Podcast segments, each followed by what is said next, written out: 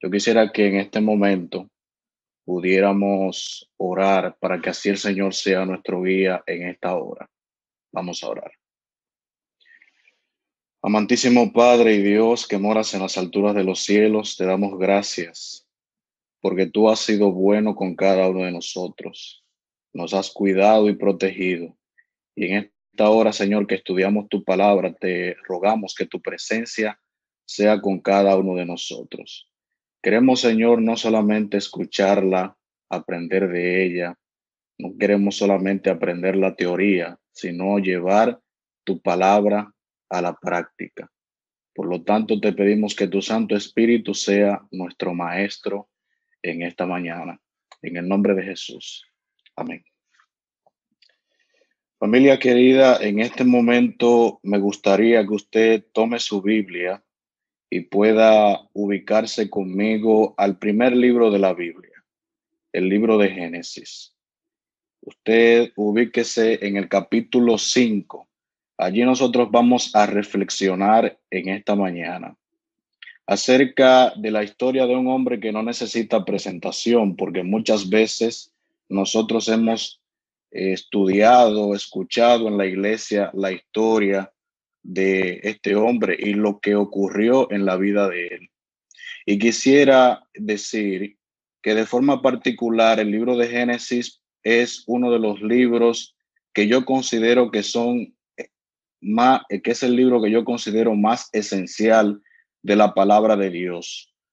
Porque en el libro de Génesis nosotros encontramos eh, los fundamentos, los principios de todos los temas que nosotros eh, vemos que se desarrollan a través de toda la Biblia.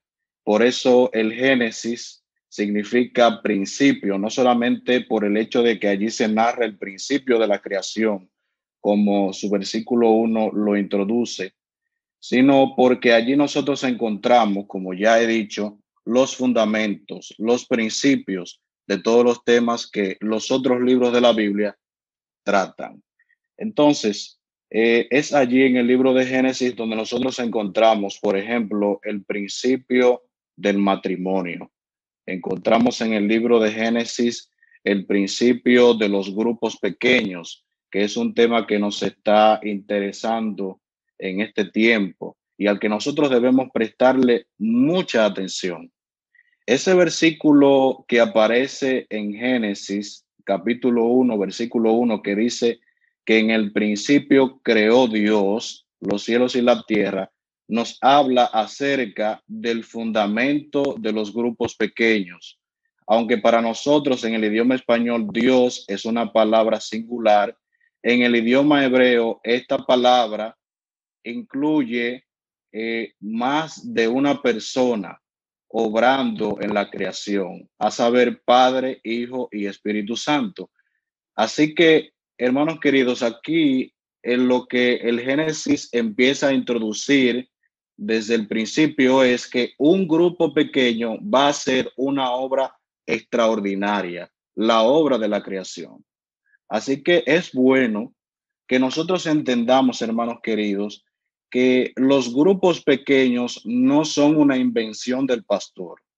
Los grupos pequeños no son, no son un invento del, del presidente de la asociación, no lo ha inventado Edgar, no lo ha inventado el ingeniero Ricardo Casado. Eso ha surgido en la mente de un Dios sabio que sabe que ese es el mejor plan para que nosotros podamos cumplir la misión que Él nos ha dejado en esta tierra, es la, la misión de predicar el Evangelio a todo el mundo.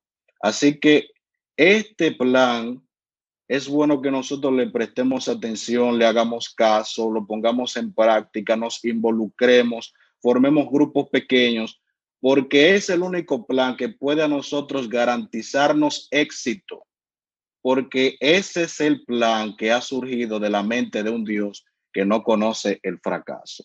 Así que en el libro de Génesis encontramos ese principio, el principio de los grupos pequeños, pero también encontramos el principio lamentable de la caída del hombre, el principio de la rebelión, el principio del pecado de la humanidad. pero gloria a Dios que también allí nosotros encontramos el principio de la redención de la humanidad. Así que el libro de Génesis es un libro maravilloso, no cabe duda de eso.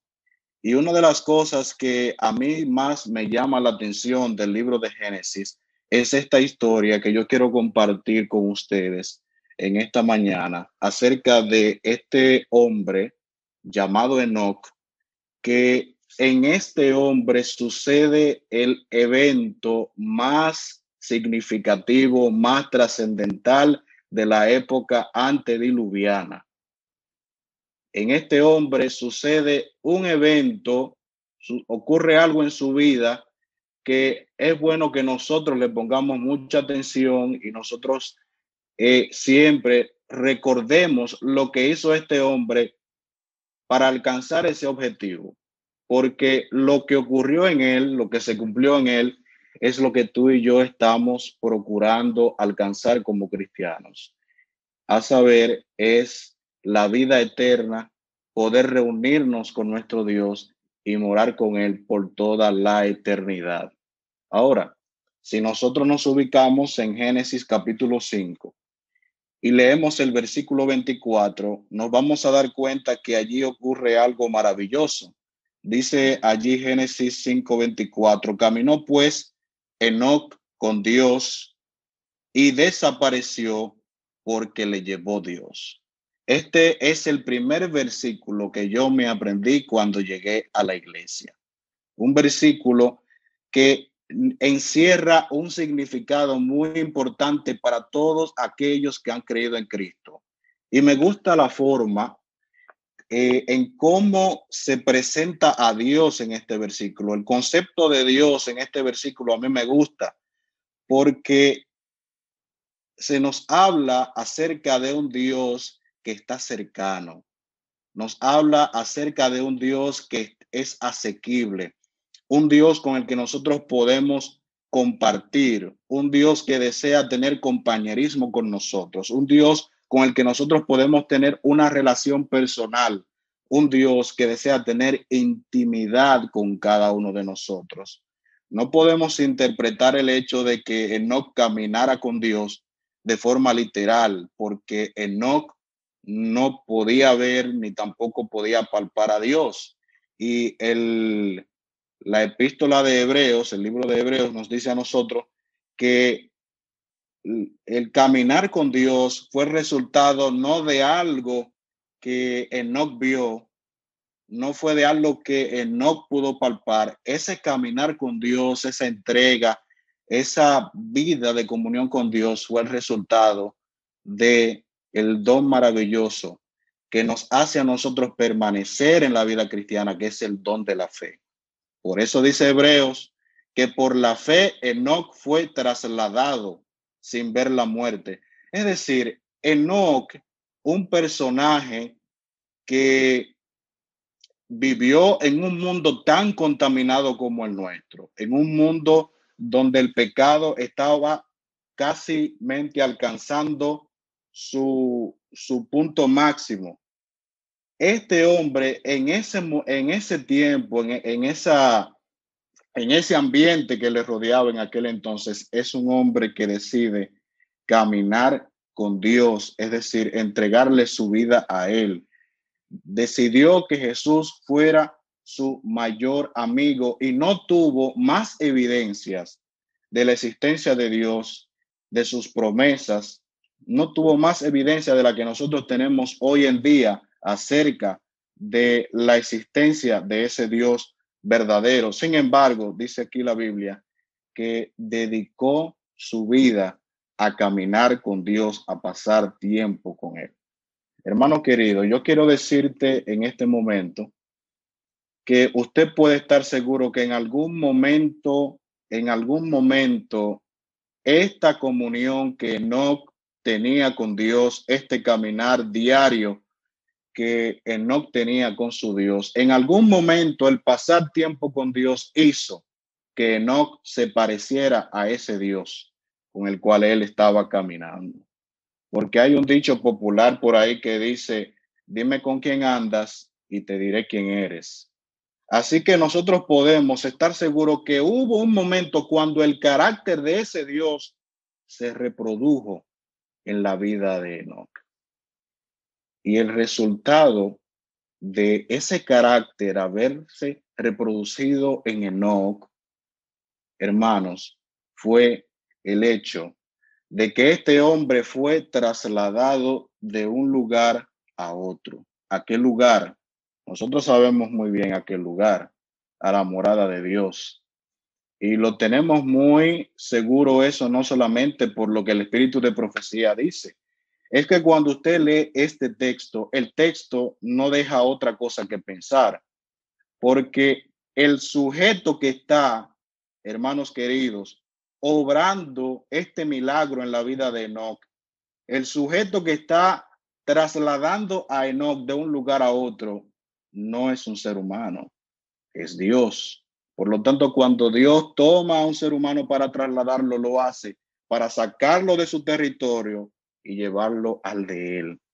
El territorio de nuestro Dios es ese reino que todos nosotros anhelamos, el reino de los cielos. Así que Enoch, sin duda alguna, por fe, dice la palabra de Dios, que en él se cumplió la promesa que todos nosotros estamos anhelando hoy en día. Pero esa promesa no se cumplió, no se cumplió en la vida de Enoch sino después de que él comenzó a caminar con Dios. Me gusta esto de caminar con Dios porque me da a entender a mí que la vida cristiana no es algo teórico. Me da a entender que estar en comunión con Dios no debe ser algo como muchas veces nosotros queremos presentarlo. No debe ser una apariencia, no debe ser una teoría caminar con Dios, estar en comunión con Él, debe ser algo práctico. Hermanos, algo interesante es el hecho de nosotros, para nosotros entender este concepto de caminar con Dios, para entenderlo un poquito más, es bueno que nosotros prestemos atención al orden, al orden que en el que está eh, construido este argumento, este relato. Porque dice la Biblia que no era Dios que caminaba con Enoch, era Enoch que caminaba con Dios. Si la Biblia hubiese dicho que Dios camina con Enoch, entonces se pudiera entender entonces que Dios se sometió a los caminos de Enoch. Dios se sometió a los criterios de Enoch. Dios iba para donde Enoch quería llevarlo. Sin embargo, lo que sí nosotros encontramos es todo lo contrario. Aquel que se somete a la voluntad de Dios aquí es Enoch. Aquí el que obedece a los criterios de Dios es Enoch. Aquel que sigue los caminos de Dios y se aparta del mal, ¿quién es? Enoch. Porque a veces muchos de nosotros quisiéramos que Dios se adapte a nuestro estilo de vida. A veces nosotros quisiéramos poner las reglas cuando ya Dios ha dictado las reglas en su santa palabra. Por lo tanto, lo que Dios hace, dice la Biblia, lo hace para que los hombres teman y reverencien. Así que, hermanos, caminar con Dios no es solamente tener una relación romántica con Él, no es solamente amarle, no es solamente alabarle, es obedecer todas las cosas que Él nos ha mandado es someternos completamente a su voluntad. La Biblia nos dice que lo que está pasando con Enoch en este momento al caminar con Dios es simplemente una cosa, el milagro de la conversión. Porque si nosotros estudiamos el relato desde los versículos 22 en adelante, nos vamos a dar cuenta que 65 años vivió Enoch lejos de los caminos del Señor andando como él quería, pero cumplió Enoch 66 años, en, de, los 66 años en adelante, vivió 300 años más este hombre. Este, este señor dijo, no, yo tengo que detener el estilo de vida que yo estoy llevando. Yo tengo que detenerme y hacerme una evaluación en mi vida espiritual. Llegó un momento en la vida de No cuando él dijo, yo tengo que apartarme de la corriente de este mundo. Y es entonces cuando a la edad de 66 años, los años que vivió después de ahí, que fueron en total 300, dice la Biblia que este hombre comenzó a caminar con Dios. Ese es el milagro que Dios quiere obrar en cada una de nuestras vidas, queridos hermanos. El milagro de la conversión. Dios quiere que nosotros pasemos tiempo con Él. Dios desea tener una comunión con nosotros muy especial. Dios quiere que nosotros seamos amigos de Él. Porque Dios quiere que el resultado que se cumplió en la vida de Enoch, un día cuando Él regrese, pueda cumplirse en nuestra vida. Ahora, hermanos, esa parte de la vida de Enoch es muy conocida. Pero el propósito en esta mañana es que nosotros podamos ver de forma integral la vida cristiana que llevó Enoch. Hemos analizado varios aspectos sobre eh, esta palabra que es el caminar con Dios. ¿Qué es eso? Y hasta ahora nosotros hemos descubierto que el que se beneficia es Enoch. Enoch es perdonado, Enoch es cambiado, Enoch camina con Dios, tiene acceso a su presencia, pero no hay una bendición sin una responsabilidad, hermano querido. ¿Para qué Dios estaba haciendo eso? ¿Será solamente para, para que Enoch estuviera gozoso, para que Enoch viviera una vida sentimental estable. ¿Para qué Dios estaba haciendo todo esto con Enoch? Porque Dios tenía un propósito en la vida de este hombre al cambiarlo. Y el propósito, el libro de Génesis, no te lo va a dar. Ese otro pedacito de la vida de Enoch que es esencial para nosotros entender plenamente lo que es caminar con Dios en su sentido integral, en su sentido pleno, el libro de Génesis no te lo va a proveer ese pedacito de la vida de Enoch.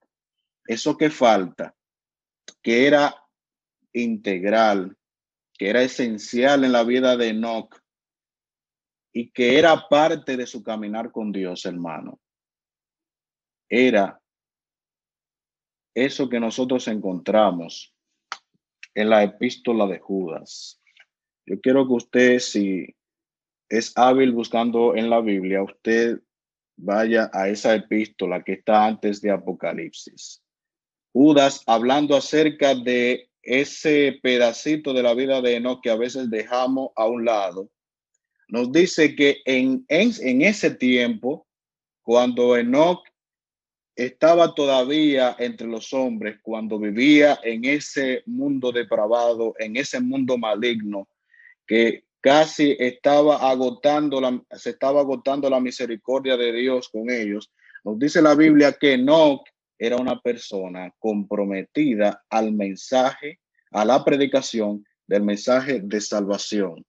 Por eso dice la Biblia, de estos también profetizó Enoch en el versículo 14 de Judas Séptimo desde Adán diciendo, he aquí viene el Señor con sus santas decenas de millares para hacer juicio contra todos y, y dejar convictos a todos los impíos de todas sus obras impías que han hecho impíamente y de todas las cosas duras que los pecadores impíos han hablado contra él. Esto es maravilloso porque Enoch no es solamente un personaje que nosotros vemos allí beneficiándose de la gracia de Dios, sino que es una persona que se levanta a predicar el mensaje para que otros también puedan recibir la gracia divina. Es decir, el cristianismo es un concepto integral. El Señor no nos ha llamado solamente para que nosotros estemos con Él a su lado. No nos ha llamado solamente a un compañerismo, no nos ha llamado solamente a estudiar la Biblia, no, no, no solamente nos ha llamado a orar, el Señor nos ha llamado para que nosotros nos convirtamos en predicadores de su palabra, porque Él quiere que así como tú has sido salvo, las personas que están allá afuera a tu alrededor también lo sean. Y esto sucedió en la vida de este personaje llamado Enoch. En su tiempo, el hombre se levantaba a predicar el mensaje de la segunda venida de Cristo.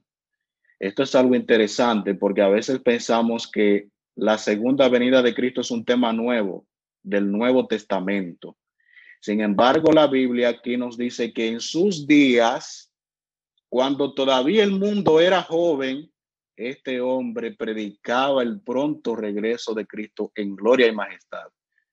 Era un hombre que predicaba que Dios iba a hacer un juicio y por lo tanto se sentía comprometido con la gente, advertirles para que la gente pudiera tomar una decisión.